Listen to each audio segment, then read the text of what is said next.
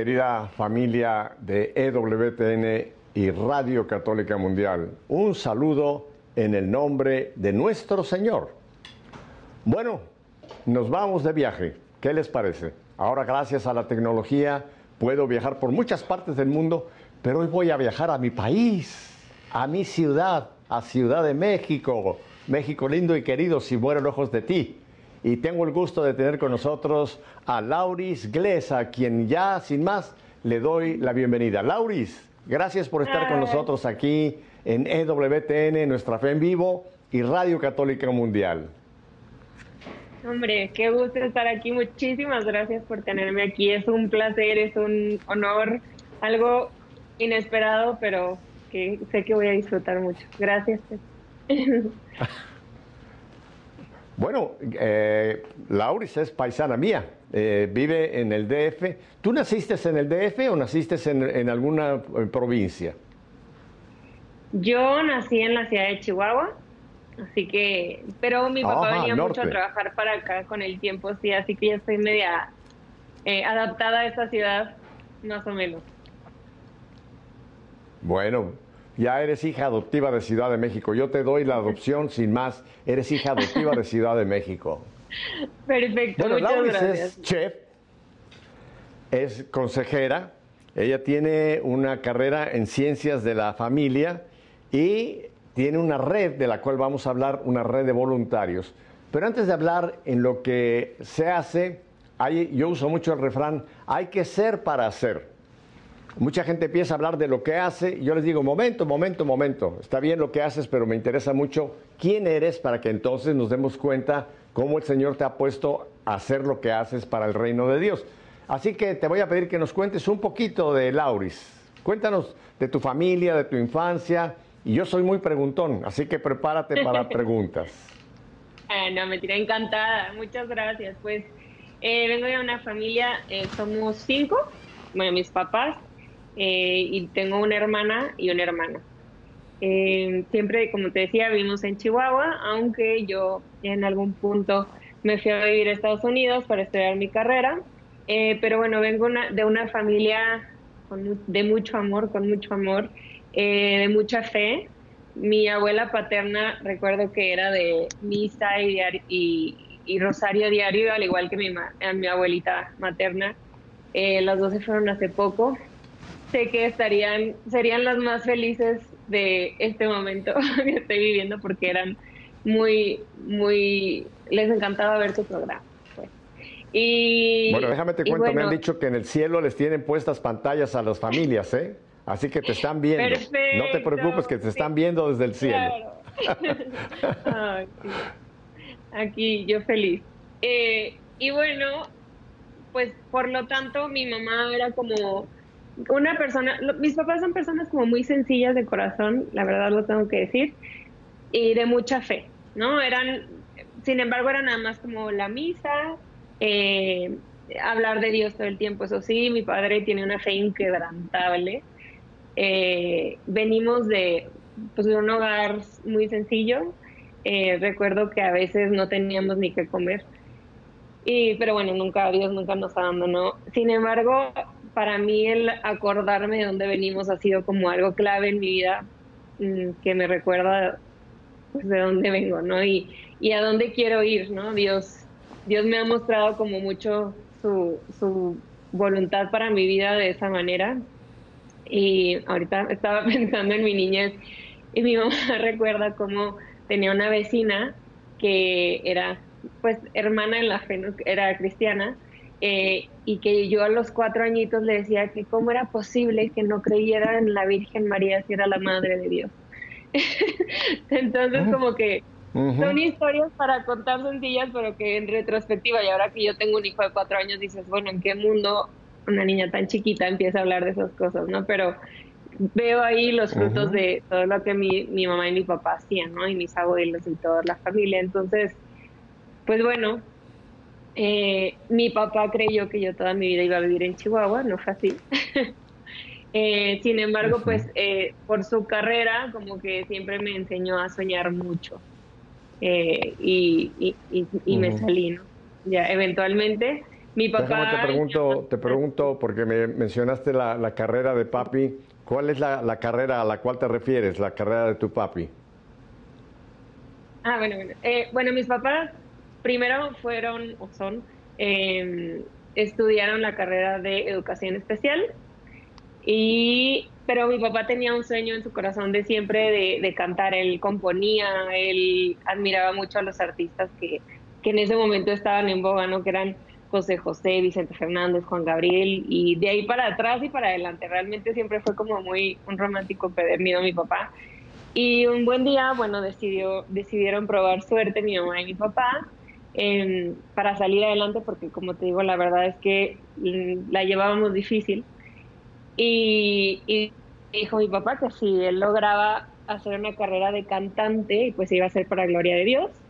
Y no fue precisamente así, que fue de cantante, porque la verdad es que había mucha oferta y demanda ahí en Chihuahua, por lo menos a los alrededores, en bares y en cafés, eh, sino que hasta un día llegó, tocó una puerta para ver si ya le daban trabajo y dijo que era imitador. Entonces hoy en día eh, la carrera por la que más lo conocen es por ser un imitador, pero bueno, canta, ¿no? O sea, imitando. Y, nada, y descubrió ahí que era un talento que Dios le había dado, entonces como que, aunque fue poco a poco, probando suerte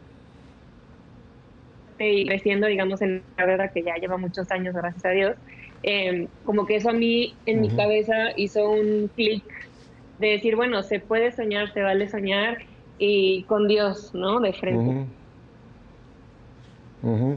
Vamos a dar el, nombre de tu papá porque estoy seguro que hay muchísima gente que seguramente lo ha visto eh, en muchas de las formas que se ha presentado en televisión, en teatro, etcétera. Gilberto Glés, ¿verdad? Ese es el nombre artístico, digamos, de, tu papá. Y tengo entendido que es muy, muy popular y que es un gran imitador que ha imitado a, eh, tú has mencionado una serie de ellos, pero creo que también a Pedro Infante, en fin, eh, que tiene esa capacidad de poder escuchar una voz y hacer una presentación casi, casi idéntico al, al original, ¿verdad? Sí, sí, sí, es muy impresionante, la verdad, y no es por ser su hija, pero eh, claro, hay unos que le salen mucho mejor que otros, pero sí es muy impresionante porque, bueno, los mismos cantantes dicen que es muy difícil como colocar la voz de una u otra manera y hacer ciertos movimientos, ¿no? Ahí, pero bueno, eh, sí, le ha ido bien gracias a Dios y, como el hijo para gloria de Dios y la verdad es que él ha tenido esa costumbre de dedicarle todo, todo, todo a Dios y pues de ahí yo creo que también viene ese amor que, que yo le tengo a Dios y claro, sé que también todo es gracia, ¿no? Pero pues fue el ejemplo que yo tuve para eso y para soñar. Déjame te hago una pregunta. Eh, tú mencionas que tu papá es un hombre de fe y que todo lo que quiso era para gloria de Dios, bueno, y para mantener a la familia, obviamente. Eh, en el medio artístico, tú lo sabes muy bien, eh, la gente no es necesariamente muy religiosa y a veces incluso una persona que tenga cierta, eh, digamos, personalidad religiosa pues como que se burlan o le parece como que es un, mocho o una, como le llaman, una rata de sacristía. O sea, le hacen mucha bofa. ¿Tu papá pudo ah, tener esa presión y sin embargo mantenerse en su fe y continuar con su profesión? Pues sí, eh, fue un caso extraño tal vez, o, o, su personalidad o sus decisiones ya previas. Él siempre fue una persona muy madura, ¿no? Entonces, eh, a pesar de que sí le gusta, eh, digamos, el mundo en donde está la profesión, también sabe que hay cosas no muy buenas, no muy amables, como tú dices. Entonces él siempre procuró ir a lo que tenía que ir, ¿no? Él decía, este es mi trabajo. Entonces, momento en el que él salía de trabajar, regresaba a casa. O sea, no había de, ay, déjame, voy. Y, sí, o sea, que hasta cierto punto es normal y lo entiendo, ¿no? Pero como que él trataba verdaderamente de evitar momentos que lo pudieran desviar del camino o, exponer de más, sabiendo que pues él lo que quería era chambear por amor al arte, para gloria de Dios, por trabajo, ¿no? Entonces, eso por un lado y por el otro nunca tuvo miedo, o sea, como que también mi papá es alguien a quien ah, creo que desde muy pequeño también de alguna manera le, fue difícil porque de alguna manera él tuvo que ser su papá en casa, que esa es otra historia, pero eh, porque su papá sí estaba, no es que se haya ido, pero como que no estaba mucho en casa. Entonces mi abuela, que tuvo ocho hijos, me parece, necesitaba como que este alguien, ¿no? Que le ayudara y como que desde ahí mi papá fue construyendo esa personalidad fuerte que decía, bueno, pues yo tengo que tomar decisiones, tengo que seguirlas y no importa lo que pase, ¿no? Entonces como que desde ahí ya se veía venir eso y, se reflejó y se ha reflejado mucho en su carrera, ¿no? Y, y lo hace con amor, ¿no? Cuando lo comparte lo hace con amor y si se burla la verdad es que le da igual. o sea, no, pero mira, me interesa mucho el, ejemplo de tu padre porque eh, nosotros los cristianos hace no muchos eh, domingos leíamos la lectura de que nosotros tenemos que ser luz y tenemos que ser sal. Y la luz se lleva donde hay tinieblas. Tú en un lugar que tienes mucha iluminación, tú no prendes una vela. Tú prendes una vela o una lámpara cuando tienes poca luz, ¿no? O le pones sal, tú como chef sabes que tú le pones sal a algo que está insípido, algo que necesita que se le dé sabor, ¿no? Entonces yo creo que esa actitud de tu papá, quizá él no lo sabe, a lo mejor haya tocado la vida de alguno de estos artistas que haya visto su ejemplo y esto haya sido pues una luz para él o una luz para ella o, en fin. Qué bueno que se puede entrar a ese medio, a un medio del artista, de la farándula, llamémoslo así, mantener uno su fe, hacer uno su trabajo y dejar que el Espíritu Santo utilice esa actitud, ¿verdad? Así que me alegro mucho cuando veas a tu papá, dile que le mando un gran abrazo y que admiro esto que nos has contado, que nos puede servir como testimonio a muchos. No tenerle miedo a esos ambientes donde no está la luz, sino tenemos que ser valientes en el Señor, ir a llevar la luz, pero sin que nosotros nos contaminemos. Nosotros tenemos que cristianizar al mundo, no que el mundo nos mundanice. Y eso es un gran ejemplo el que nos estás contando de tu papá. Así que te felicito por ese papá y por esa mamá porque atrás de un gran hombre hay una gran mujer. Así que felicidades a los dos. Gracias, sí, sí que aguantó. porque pues sí costó trabajo, ¿no? Pero ahí se mantuvo y ahí se mantienen, porque pues mi padre, sigue haciendo lo mismo y, nunca ha sido menos difícil. O sea, bueno, sí fue siendo un poquito más difícil porque ya es más fácil que se vean, pero pues siempre ha sido un reto, ¿no? No es una carrera fácil de llevar.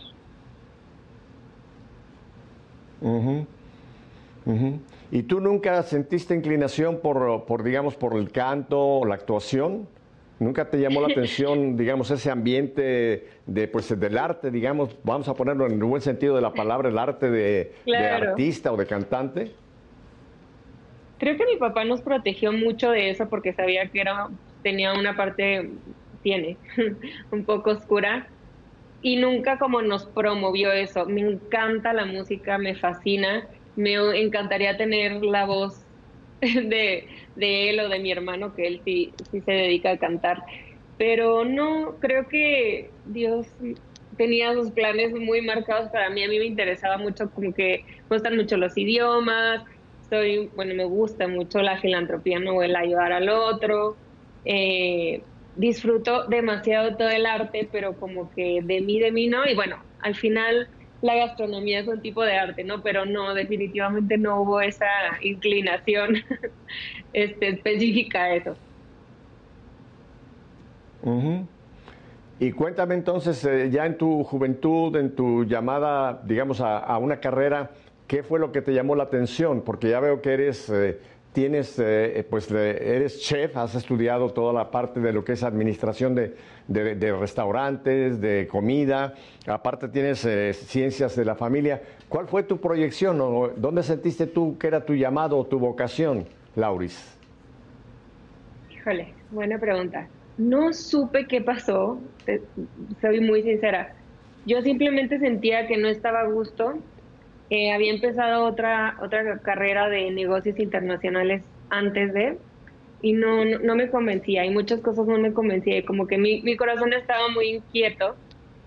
Y hasta que Dios como que no sé qué hizo, hasta la fecha no lo entiendo, fue como, tienes que estudiar gastronomía en Miami, ¿no?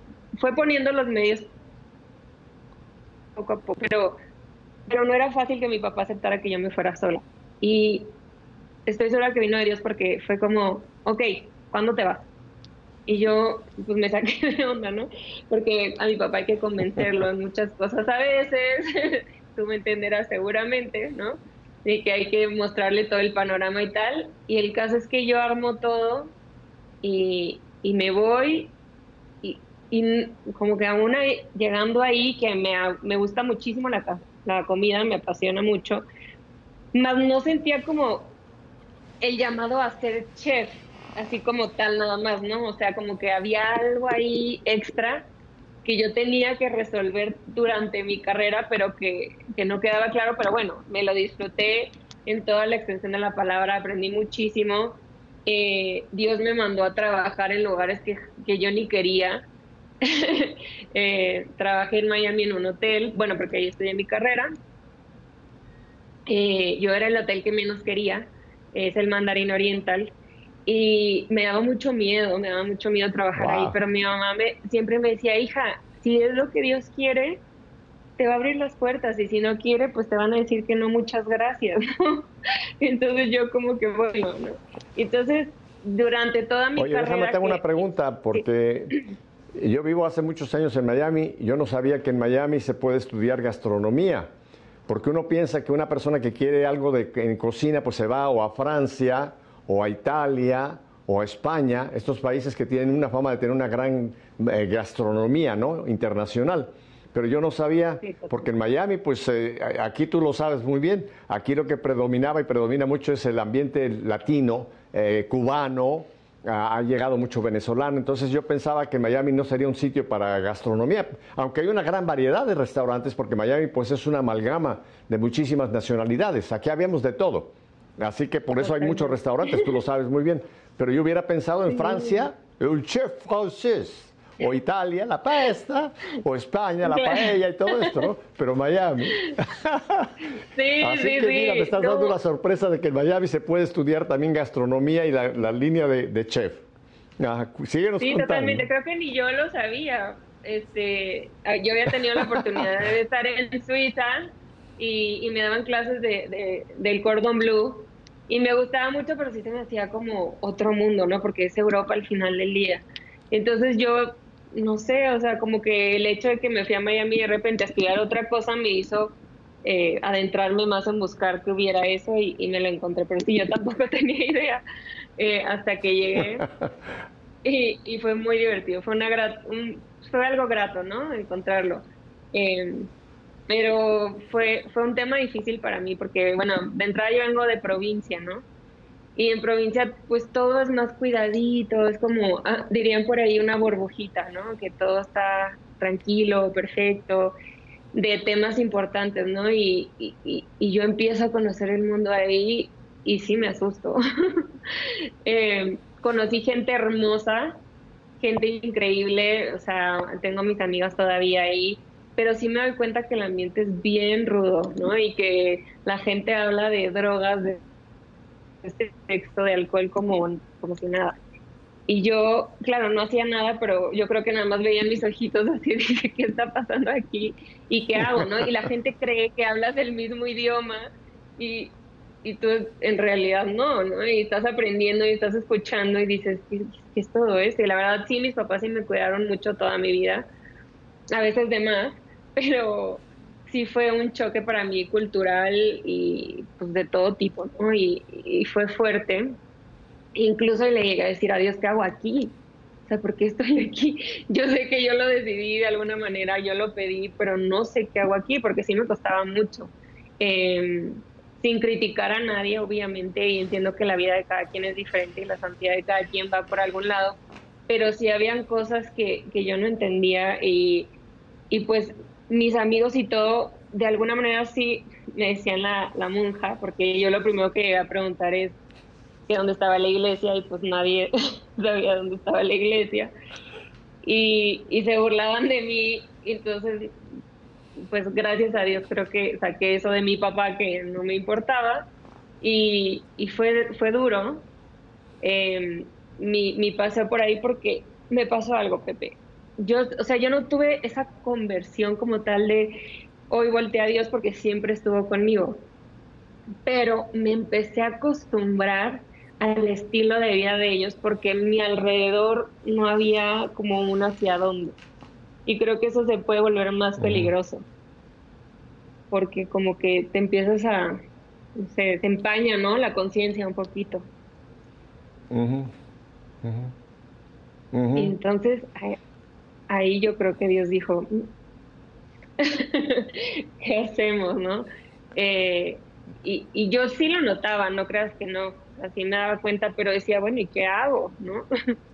Como que o tengo amigos o no tengo amigos, o salgo o no salgo.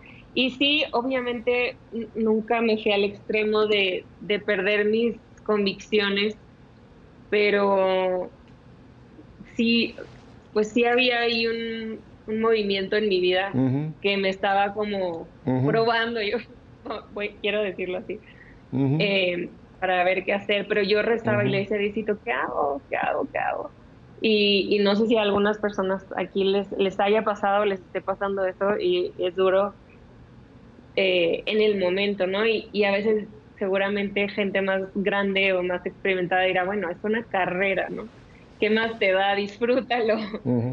eh, y, no, hasta que le, rogué a Dios, le dije, o me llevas a otro lado, o, o mándame personas que verdaderamente me vayan a ayudar en mi caminar, ¿no? En, en lo que pienso y siento que Dios me está pidiendo, porque yo no estaba en paz. Entonces, como que esa fue parte de, de mi descubrimiento hasta que bueno, ya toda mi historia. Eh, lo, que nos dice la, la, palabra de Dios, ¿no? Que hay veces que Dios obra en maneras que no, que no entendemos. Hay veces que el Señor, mis caminos no son tus caminos, como dice Isaías, mi pensamiento no es tu pensamiento. Y sí, yo te entiendo, Lauris, que hay veces que nos encontramos en una situación que decimos, bueno, pero yo qué hago aquí? Eh, ¿cómo, ¿Cómo Dios me pudo haber permitido estar en esta situación, no? Y eh, lo dice también la carta a los romanos, en todas las cosas interviene Dios. Lo importante es que en la situación que nos encontremos es poder leer qué es lo que Dios me está queriendo decir, a pesar de que aquí parece que no está Dios, ¿no? A pesar de que aquí parece que pudiera ser que fuera eh, todo lo contrario, que Dios me, abandonó aquí. No, pero yo creo que tú aprendiste la lección porque aquí te tenemos. Aquí te vemos como una mujer sana, una mujer que pasaste... Uh, eh, hay un refrán que dice, me recuerdo mucho de mi abuelo que decía que hay que ser como un ave que vuela sobre el pantano, pero no se ensucia las plumas. Hay veces que tenemos que estar volando sobre el pantano, pero sin ensuciarnos las plumas, ¿no? Y creo que esa etapa de tu vida, pues fue eso. Estuviste en un ambiente difícil, pero gracias a Dios el ambiente no te, no te absorbió, sino lograste salir adelante. Qué bueno, Lauris. Sí. Porque eso te ha hecho a ti una mujer más madura porque ya conociste un ah, ambiente, ya sabes cuál es ese ambiente y ahora tú puedes a mucha gente en tu consejería hacerles pues eso, eh, entender lo que puede ser y lo que no puede ser en cada situación, ¿verdad? Eso te da madurez para ayudar a otros. Totalmente. Ya en retrospectiva yo se lo agradezco muchísimo porque digo, a mí ya nadie me cuenta. Vi muchas cosas, viví muchas cosas que no, algunas no de primera mano, ¿no? Sino de saber qué es lo que está pasando, porque efectivamente al vivir en una burbuja, pues te cuentan nada más qué, qué pasa, qué no pasa, y digo, ahora que tenga, tengo hijos, pues prefiero saberlo y, seguro está peor que cuando yo estaba en la escuela, pero por lo menos ya tengo una idea de cómo va la cosa. Y, y algo muy chistoso, porque sí me, sí me cuidó Dios mucho, o sea, como que Él sabía mi inocencia eh, yo he sido muy enamoradiza toda mi vida y tuve novios muy chiquita, desde muy chiquita. Y, y cuando yo llego a Miami, pues llego soltera. Yo había tenido una relación muy larga antes. O sea, de muy chiquita, ahora que lo veo, digo, ay, Dios mío. Este, y llego como a ver, ¿no? Porque yo, yo había durado como seis años con un noviecito y digo, wow, voy a conocer gente, este, a ver, ¿no? A ver qué onda. Y me, empieza a llamar la atención un muchacho que era mayor que yo y me impresionó mucho porque como que yo también no le llamaba la atención y en el Inter como que pasaron los días y ya no sentí que estuviera ahí, digamos, coqueteando conmigo, vamos a decirlo, no sencillamente. Y un día me dice, es que, bueno, iba a ser el acento de donde es, pero no quiero balconear a nadie. Me dice, tú eres una hojita en este momento, una hojita blanca que fue tirada en el pavimento y no quiero ser yo la persona o la llanta que pase por encima de ti. Se escucha muy extraño, pero lo que me quiso decir es yo no, quiero no, no. su inocencia. O sea, y yo me quedé fría. yo sentí que Dios hizo algo en él que seguro ni él se lo esperaba para decir, a ver, no puedes jugar con esta niña. Y entonces, como que desde ahí yo me di cuenta que, que, estaba entrando en terrenos rudos y que lo estaban notando, ¿no? También ellos, porque pues evidentemente sí notaban lo, lo, inocente que yo era y, empezaron a conocerme. Entonces, como que yo empecé a abrir un poquito más los ojos y decir, ok, no estoy en un lugar tan seguro. Aguas. ¿De quién te enamoras y, y qué, qué, eres capaz de hacer? Porque tú sabes que un enamorado hace muchas tonterías. Entonces, y yo siempre quise, o sea, siempre supe y quise y anhelé casarme y tener hijos y tener una familia. Entonces, de alguna manera, eh, además de estar estudiando y todo, pues mi anhelo era como, ¿no? Con, con mira lejos o con, con lupa, buscar a ver por dónde estaba el amor de mi vida. Entonces, creo que también eh, fue una experiencia que, que, me hizo aprender mucho eh, para ver cómo es la voluntad de pues Dios. Pues mira, tienes que, tienes que darle gracias a Dios por ese hombre, eh, porque realmente es asombroso. Eh, yo conozco bien el ambiente de Miami, sobre todo ese ambiente, como tú mencionas, de la playa, donde está, eh, donde está lo que llaman aquí el ambiente, ¿no? Y que hay un hombre que te haya dicho eso, que tú eres como una hojita, pero yo no quiero ser la llanta que te arruine, realmente es asombroso. Me, me, me, me has dejado admirado de, de, de, pues de la, actitud de varonil de ese hombre, ¿no? Porque hay que ser muy hombre para hablarle a una mujer así y decirle, mira, yo no quiero arruinarte, ¿no? Entonces, eh, eh, camina, tienes que darle gracias a Dios por, por, ese, por ese muchacho. Sí, absolutamente. Yo creo que él dijo, la enamoro, la enamoro y a ver qué pasa, ¿no? pero ni siquiera, o sea, realmente se frenó. Y claro, a mí me dolió mucho, pero dije, ok, esto es Dios cuidándome, o sea, no, no puedo ver más. Y mira que seguí amiga de él y realmente no es su estilo. O sea, es una muy buena persona y todo, y, y, lo quiero mucho y todo como amigo, pero no es su estilo, digamos, decir esto. Entonces sí fue como un momento de luz de decir, por aquí no. Asombroso realmente asombroso. Mira que tengo yo eh, entrevistado a, medio mundo y nunca había oído un testimonio como este que nos narras, ¿no? De una chica inocente todavía, que el hombre te diga, cuidado, porque cuidado, porque eres una hojita que yo puedo pasar y arruinarla, ¿no? Y realmente merece toda mi admiración ese chico. Y qué bueno que lo mantienes como amigo, como tú dices amigo, aunque no es su estilo, pero en ese momento fue el Señor que te habló a través de él. Lauris, tenemos que ir a un brevísimo corte porque tenemos que hacer una identificación de planta, pero me encanta tu historia, vamos a continuar porque esto nos hace ver quién eres tú y ahora vamos a entender mejor el qué es lo que haces tú a través de la misión de voluntarios y tu trabajo también, que estás también envuelta en el mundo de, de, pues, de gastronomía, nos vas a contar. Así que, ¿qué les parece la historia? ¿Verdad que hay ya varios detalles que nos ha contado Lauris que son asombrosos? Así que todavía hay mucho más. No cambie de dial, como dice Pedro de Acevedo. Quédese con nosotros, volvemos enseguida.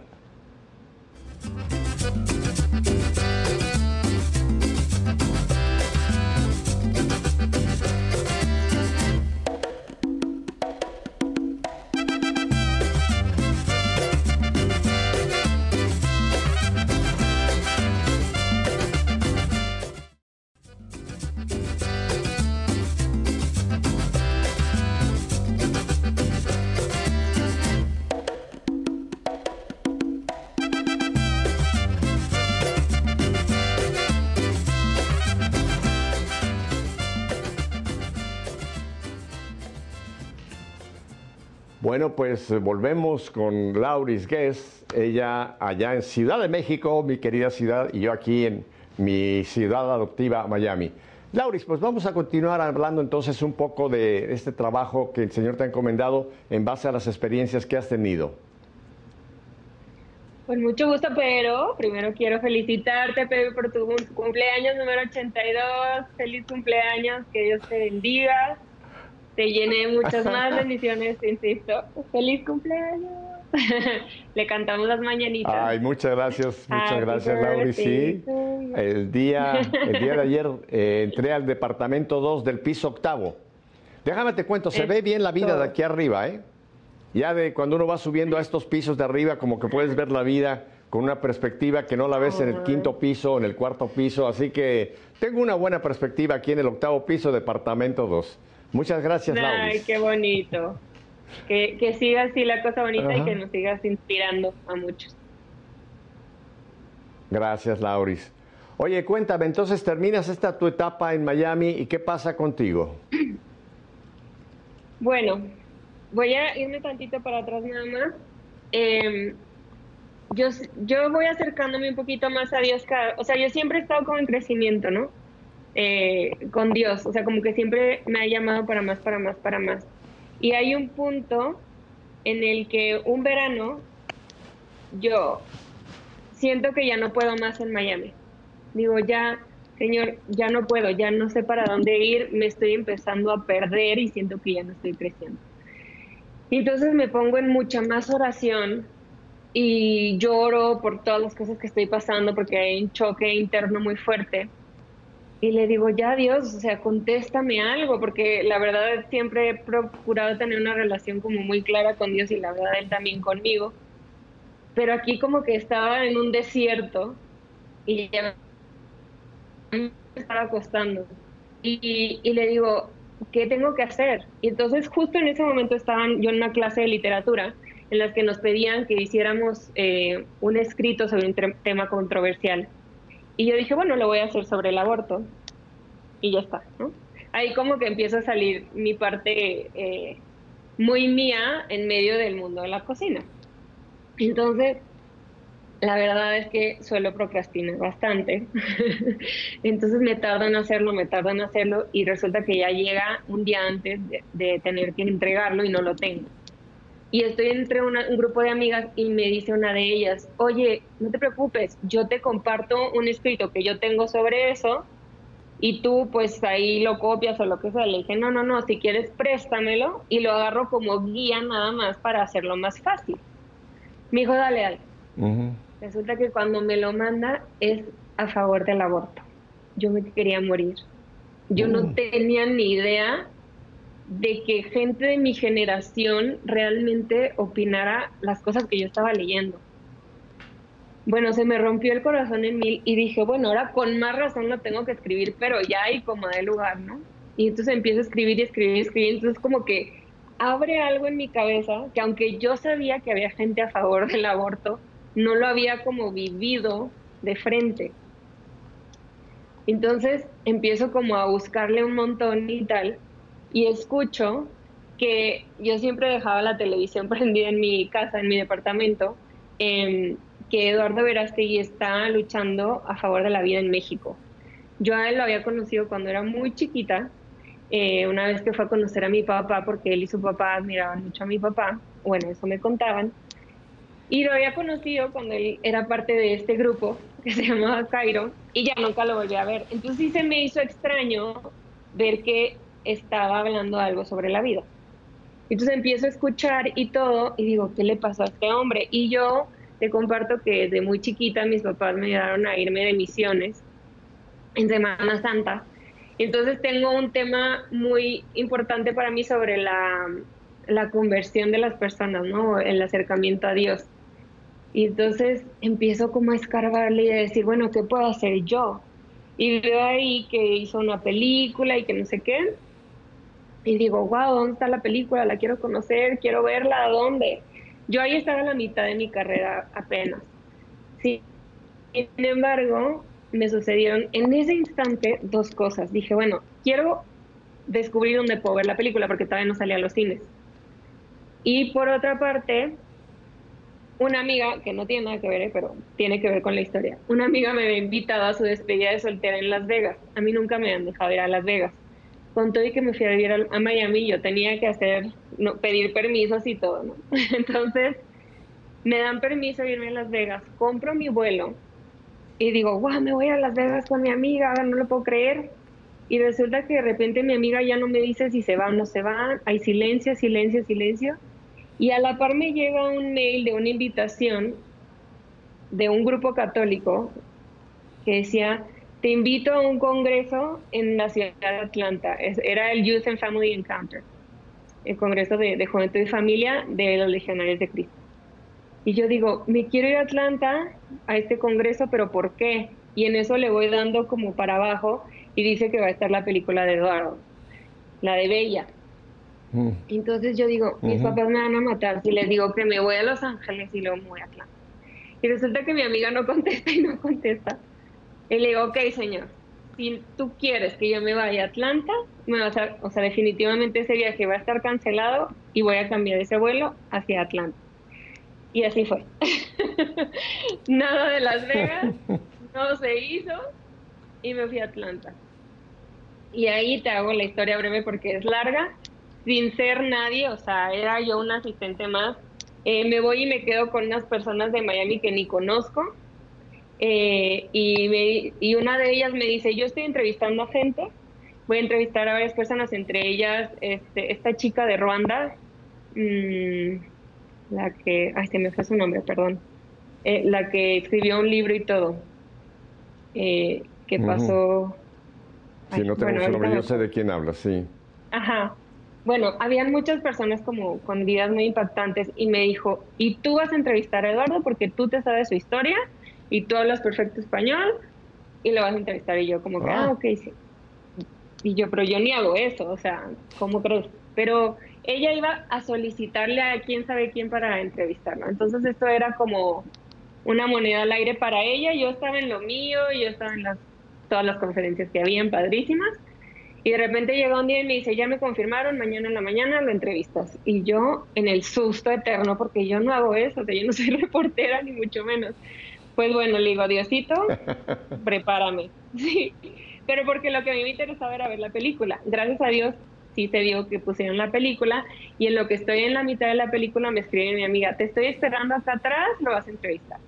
Acabo entrevistándolo, pero en el Inter em, me dan un volante, un flyer, que pide voluntarios para la película de Bella, para que lograr que salieran los cines, porque los cines no la querían, porque no tenían ni actores famosos, ni era la gran producción, y al contrario tenía un mensaje bastante pro conservador, ¿no? Entonces, yo me quedo con ese papelito y veo que es en San Diego y vuelo a San Diego. Y para esto, bueno, un día antes de volar a San Diego, mi mamá estaba conmigo ahí en Miami y me acuerdo muy bien que sentía así en mi corazón como un zumbido y mi mamá grabando así, eh, que, ay, ya nos vamos de, de, aquí, nos gusta mucho grabar videos y tomar fotos y todo. Y dice, aquí está Lau, y le digo, mamá, me despido de mi vieja yo, mañana empiezo una nueva vida. Y así fue, tal cual. O sea, algo en mi corazón me decía, mañana vas a Atlanta y ya nada va a volver a ser igual. Y entonces me regreso y todo, me voy a San Diego, un poco a escondidas de mi familia.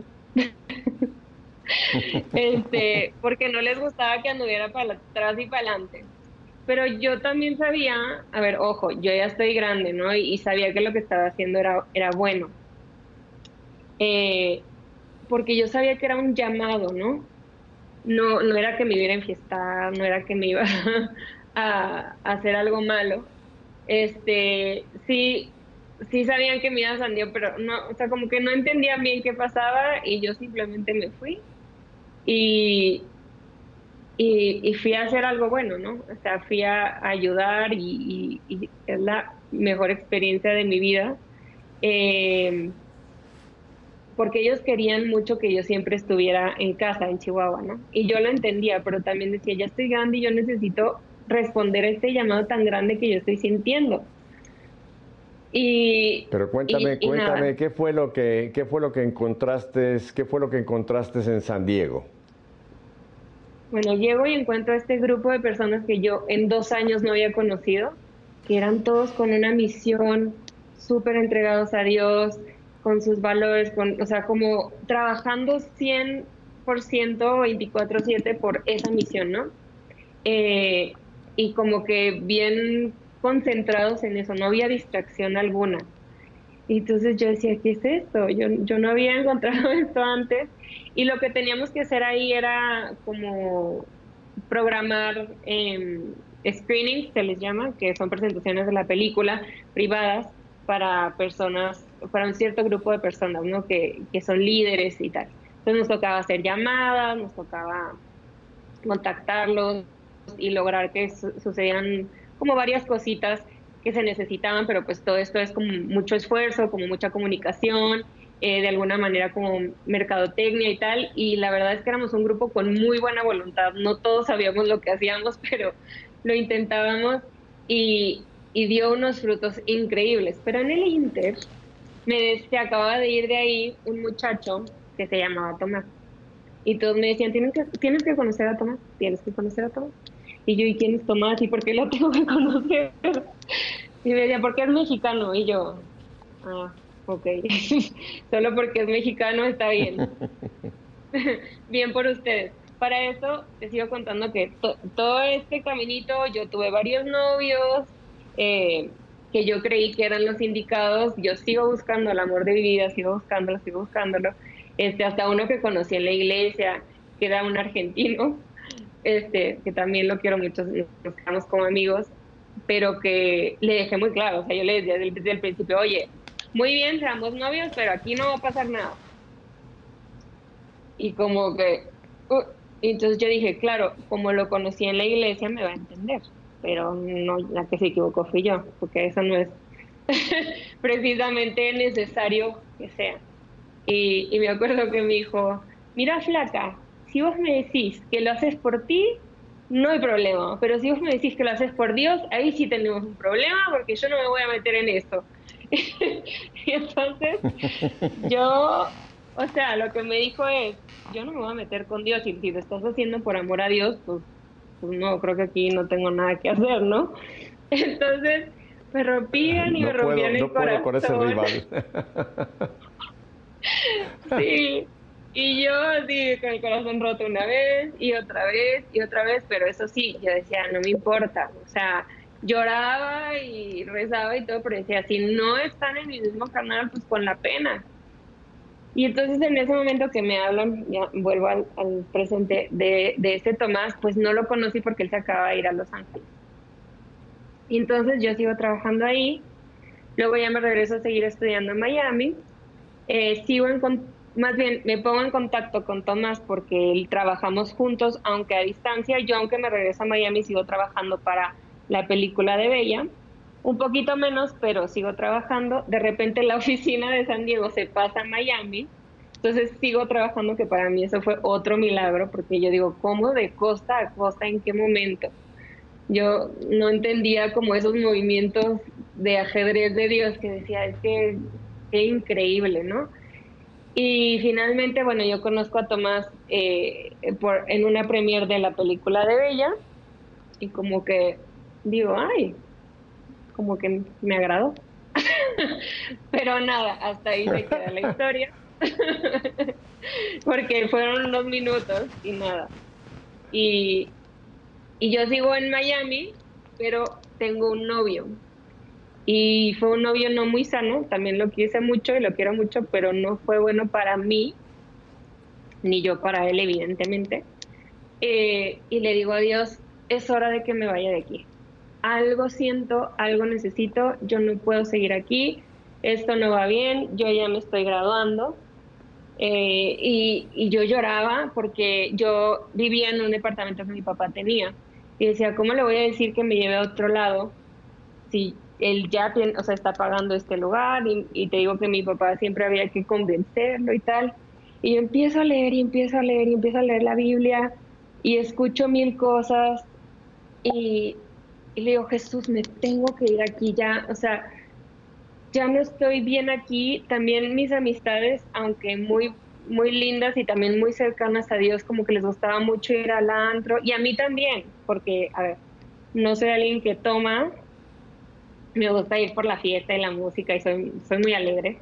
Eh, en ese sentido me fascina la música, me fascina bailar y me gusta mucho ir, pero como que ya había un exceso de todo eso que no me estaba convenciendo nadita y mi relación en ese momento no estaba llevando por buen camino. Entonces yo le decía, Dios, ya, ya, algo aquí, haz lo que tengas que hacer. Hablo con mis papás, les digo, siento que me tengo que ir, siento un llamado a Los Ángeles para ir a las clínicas de aborto y hay un mm. chef allá con el que yo trabajé aquí y me está diciendo que hay una posibilidad de trabajo. Y entonces mis papás me dicen, bueno, veamos cómo.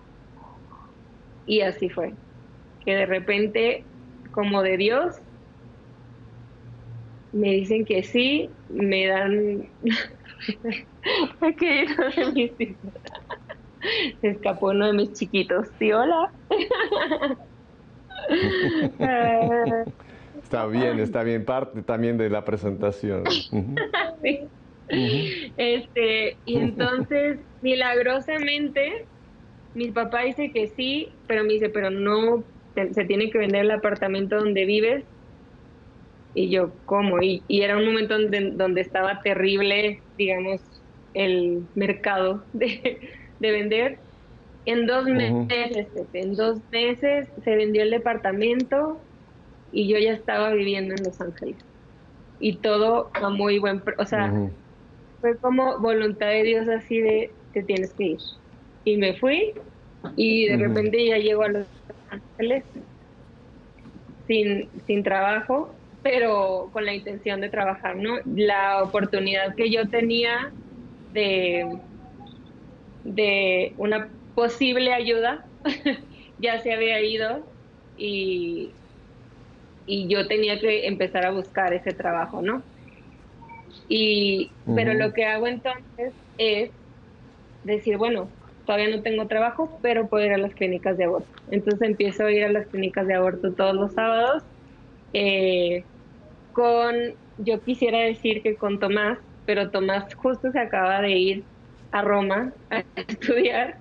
Entonces voy con su familia, que son Eduardo, que son sus, sus primas, las hermanas de Eduardo, y otras personas más que, que ahí estaban y empieza, empieza mi historia en las clínicas de aborto, ¿no? Y yo le decía, Señor, no tengo un trabajo oficial que me pague monetariamente, pero yo trabajo para ti, en lo que tú defines que, hacemos, ¿no? Cuéntanos qué, qué, qué, significa ir a las clínicas de aborto. Eh, son las personas que van a orar fuera de las clínicas de aborto, tratar de ver si logran alguna chica que va a abortar, pues detenerla un momento, darle un poquito de, explicación de lo que implica el aborto. Eso es más o menos lo que, lo que significa ir a las clínicas de aborto, Lauris. Así es, se, me cambió la luz tantito, no sé si se nota mucho, disculpen. Pero. No, no, no, tranquilo. Esto pasa, estamos haciendo grabaciones de larga, larga distancia, así que eso es normal, Lauris. Oye, no me queda mucho tiempo, Lauris. Me gustaría que te enfocaras en estos últimos seis minutos que me quedan. Eh, a partir de las clínicas, tú empezaste también a captar un ministerio que es en el que actualmente trabajas mucho, que son la red de voluntarios. Cuéntame rápidamente qué son estas redes de voluntarios en las que también tú has puesto un gran empeño en desarrollar. Claro, pues mira, como te mencionaba que siempre me han gustado mucho ya las misiones, y justo cuando estaba en Los Ángeles ya eventualmente consigo un trabajo, el único trabajo que me ofrecieron fue en Beverly Hills. Y me di cuenta la necesidad de la gente de ayudar, o sea, de que no sabían cómo ayudar, que no saben lo que se sentía ayudar. Y, supongo que la mayoría aquí eh, de la audiencia alguna vez ha ayudado y si no, los invito a ayudar. Eh, se siente increíble, ¿no? Hay una, el corazón se llena un montón y además sales de ti, que para mí es la parte más importante, no darnos. Entonces, eh, yo en todo este tiempo estoy pensando, Dios, ok, cuando yo acabe aquí en Los Ángeles, porque ya tenía un permiso de trabajo, ¿qué sigue para mí? O sea, ¿qué quieres para mí? Y lo recé un montón y entonces me vine a estudiar la maestría en ciencias de la familia también para ayudar a las personas eh, en todos los sentidos. Eh, pero también me doy cuenta que, que la gente o sea, en su integridad y como parte también de la maestría es eso, es darse, es ayudar. Y entonces uniendo todos estos puntitos, yo decía, algún día yo quiero tener una red de voluntarios, que justamente es lo que tengo ahorita, gracias a Dios, y ahí vamos creciendo poquito a poco, en la que se llama The Secret of Life. Eh, también puse mucha oración para ver cómo quería Dios que se llamara. Eh, es el secreto de la vida, ¿no? Al final es como encontrar el secreto de la vida para ser felices. Y en eso yo encuentro que si todo el mundo está buscando, pues que encuentren algo, ¿no? Y la idea es que cada mes buscamos un lugar, una asociación o incluso una persona a la que podamos ayudar eh, y en equipo eh, hacemos como una campaña, una donación de cosas, solicitamos ya sea dinero o en bienes, ¿no? Ya sea comida o a veces ropa, entonces nos ponemos a buscar todo eso, a buscar formas y como siempre a mí me gustaba ayudar, yo decía, bueno, yo ayudo siempre que puedo, pero soy solo una persona y qué puedo hacer yo solita, ¿no? Entonces decía, solamente haciendo una red podemos hacer más y mejor. Y entonces es así que empiezo a llamarles amistades mías y esto ya oficialmente lo lancé en pandemia. Porque decía, ahora hay más necesitados y más gente volviéndose loca en su casa, incluyéndome, ¿no? Porque estábamos asustados, estábamos como atorados en nuestro propio pensamiento, en, nuestros, en, el miedo. Y decía, no, no, no, venga, tenemos que salir de ahí. Y entonces empiezo a activar a muchas amistades que sé que me han ayudado en el pasado, que su corazón también está ahí, ¿no? Y entonces me dicen, Laura, fue, fue muy impresionante esto porque me decían, Laura, justo le estaba diciendo a Dios que qué quería de mí, que necesito ayudar y me llamas tú. Y justo esto y justo lo otro. Mm. Y yo les decía, no puedo creerlo, porque además yo tenía un poquito el nervio de llamar o la vergüencita, ¿no? De decir, híjole, pues no sé si se quieran sumar a mi proyecto, que no es para mí, pero al final pues yo lo estoy lanzando. Y todo esto, pues por fin lo nace, pero además lo que sí quise hacer eh, de manera seria fue hacer como playeras, gorras, o sea, varias cositas como para que el equipo se sintiera como parte de algo y también que la gente lo viera serio. Eh, porque aunque no estoy como una fundación como tal, dije que vean que es algo en serio y que de verdad se acuerden que tienen que donar o ayudar de alguna manera. Y entonces ha sido una experiencia muy bonita y, y hemos tenido la oportunidad de ayudar a muchas personas de distintas cosas. Y lo padre es que mucha gente se nos acerca de distintas maneras, incluso a donarnos cuadros, que de hecho este es uno que está aquí, no, acá de este lado. Eh, fue uno de ellos eh, que, que lo acabé adquiriendo yo al final porque me fascinó la Sagrada Familia de, Dibeli. Y, y nos donaban, nos decían lo que saquen de ahí. Lo que hicimos fue, por ejemplo, en este caso, sacar eh, litografías para venderlas y de repente este collarcitos, o sea, todo el mundo se sumaba porque realmente le movía y porque decían, es que siempre estoy buscando dónde ayudar, pero no sé dónde y no sé cómo. Entonces, este era el cómo. Me queda un par de minutitos, desgraciadamente el tiempo vuela. Eh, te casaste con Tomás. Tienes tres hijos con Tomás, eso ya no lo pudimos hablar. Tu matrimonio con Tomás y Tomás te ha estado ayudando ahí con las luces. Eh, para la gente que tenga interés en conocer más de, esta precisamente, de esta fundación, ¿dónde te pueden contactar, Lauris? Gente que tenga interés de ver, me interesa porque yo quizá puedo también ser voluntario en estas obras de misericordia que hacen eh, conforme el Señor les va pidiendo y les va mostrando el camino. ¿Dónde la gente te puede contactar, Lauris? Gracias, pues aquí creo que está mi Instagram, que es lauris-gles o también a través de la página de, de la red de voluntarios que es thesecretoflife.share. Igual si no, este, ahí está directo en el perfil de mi página, es fácil de accesar, lo único que tienen que hacer es mandarle un mensajito y yo me pongo en comunicación con, con, las personas que quieran entrar porque también quiero que sea algo que de verdad se comprometa, ¿no? Luego el voluntariado puede tomarse a la ligera y no se trata de eso, sino de verdad comprometerse a ayudar a los demás. Comprometerse. Bueno, pues ya tenemos las pantallas ahí donde fue la dirección donde pueden contactarte. Lauris, desgraciadamente el tiempo en televisión vuela, el tiempo se nos ha ido. Voy a comprometerte para otro programa, para un futuro, porque hay muchas más cosas que quiero hablar contigo de cómo el Señor te ha ido llevando. pero por ahora pues te doy muchísimas las gracias a ti, a Tomás, a tu niño que pareció que vino también a por ser parte del programa. Así que muchas gracias, Lauris. gracias. Y a ustedes, mi querida familia. Gracias a ti. Ya saben mi despedida de todos los lunes. Si Dios nos concede una semana, no más, volveremos la próxima semana para seguir haciendo esto que hemos visto en Lauris, que nuestra fe sea una fe en vivo. Hasta la próxima semana. Dios me los bendiga.